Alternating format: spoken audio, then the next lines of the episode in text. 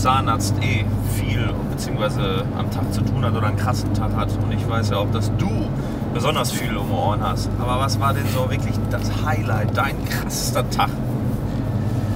Jo, mein krassester Tag war eigentlich, es passt halt gar nicht in einen Tag, weil das war die Zeit, als ich noch in der ähm, Klinik gearbeitet habe in Solingen.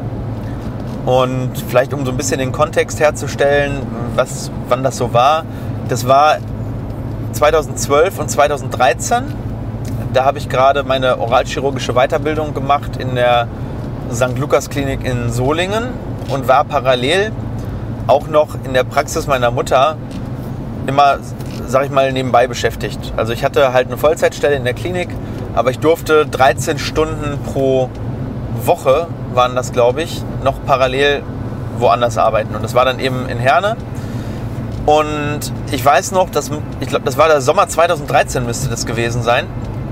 Ähm, da hatte ich einen Tag, wo ich Nachtdienst hatte. Also in der St. Lukas Klinik mussten die Assistenzärzte, wenn sie denn fit waren, also sprich, wenn sie Facharztniveau hatten, also alle Fachärzte mussten Dienste machen und die Oralchirurgen in der Weiterbildung, die schon genug Erfahrung hatten, um alleine Nachtdienst zu machen äh, und dann eben auch Komplikationen handeln zu können, wenn jetzt zum Beispiel nachts eine Fraktur reinkommt oder wenn da eine krasse Blutung reinkommt oder wenn jemand ähm, reinkommt, der alkoholisiert ist und sich irgendwo ähm, auch anders benimmt, als es vielleicht so normal in der Zahnarztpraxis der Fall ist. Dann muss man ein bisschen Erfahrung haben, muss man ein bisschen handeln können.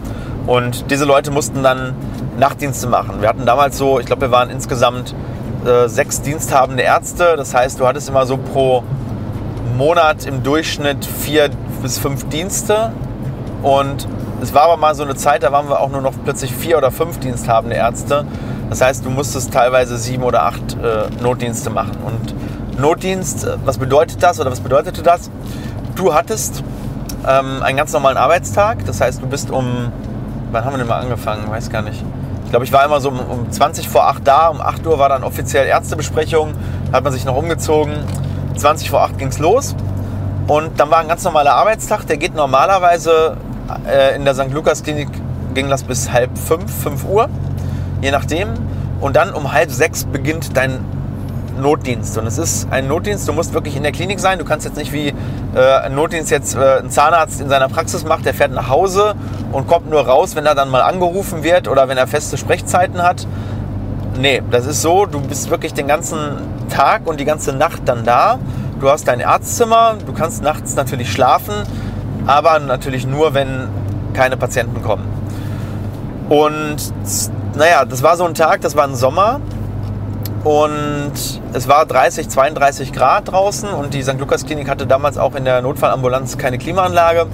Und ich hatte am normalen Arbeitstag schon sehr viel zu tun. Also sehr viele Weisheitszahn-OPs. Ich glaube, es waren noch ein, zwei Implantationen. Also es waren wirklich viele Dinge um OP. Ich glaube, äh, wenn du Notdienst hast, hast du auch ähm, automatisch Stationsdienst. Also das heißt, du musst die Station mitmachen, Blutentnahme, ähm, Tumorpatienten betreuen, all das. Ähm, Chefarztvisite oder Oberarztvisite.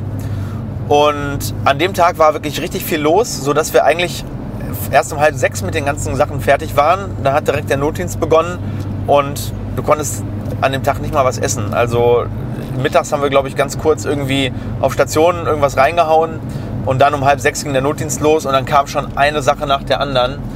Und ich glaube, das erste Mal, dass mal eine halbe Stunde Pause war, war dann so um halb zehn abends, also um 8 Uhr morgens angefangen, 20 vor 8 halb zehn war dann, glaube ich, eine, eine halbe Stunde Pause. Und dann kam über die Nacht hinweg und es war eben, weil Sommer war und es war Wochenende und es waren, viele Leute haben gefeiert, waren draußen unterwegs.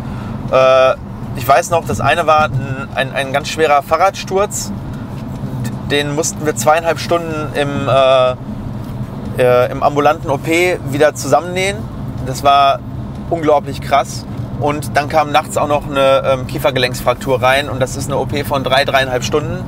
Das heißt, wir haben die gesamte Nacht eigentlich durchoperiert. Ich glaube, ich habe eine halbe Stunde habe ich geschlafen, also mich mehr oder weniger hingelegt und dann ist sofort der Beeper wieder gegangen, dass, äh, dass ein anderes Krankenhaus anruft. Das heißt, da hat man immer jemand vom anderen Krankenhaus und sagt, hey, wir haben hier der, bei uns in der Notfallaufnahme einen kieferchirurgischen Fall, wir haben keine Kieferchirurgie, können wir euch den schicken? Und dann musste man im Regelfall natürlich auch Ja sagen, ist ja klar. Und dann äh, ruft man im Regelfall dann den Oberarzt an und sagt, es kommt gleich eine äh, Kiefergelenksfraktur rein oder Verdacht auf Kiefergelenksfraktur. Man macht schon mal die Vordiagnostik und dann ruft man den Oberarzt an und sagt, hey, äh, Sie können sich schon mal auf den Weg machen. Ich ähm, mache schon mal alles fertig im OP und dann operiert man das dann gemeinsam. Und naja, das war noch nicht alles. Ähm, dann ist dann um 8 Uhr noch die Übergabe und normalerweise hat man nach dem Notdienstdienst frei. Das heißt, man kann sich dann den Tag ausruhen, weil man hat ja zu dem Zeitpunkt 24 Stunden gearbeitet. Das Problem war, dass ich immer in den Tagen nach dem Notdienst ähm, bei uns in der Praxis in Herne gearbeitet habe. Das heißt, für mich hieß das, um, äh, um 8 Uhr direkt ins Auto setzen und ab nach Herne und habe dann da nochmal eine 6-Stunden-Schicht abgerissen. Und ich glaube, dann war ich um 17 Uhr am Folgetag dann fertig. Und das war, glaube ich, mein krassester Tag. Das waren so 36 Stunden am Stück. Und äh, am nächsten Tag muss ich natürlich wieder ganz normal arbeiten.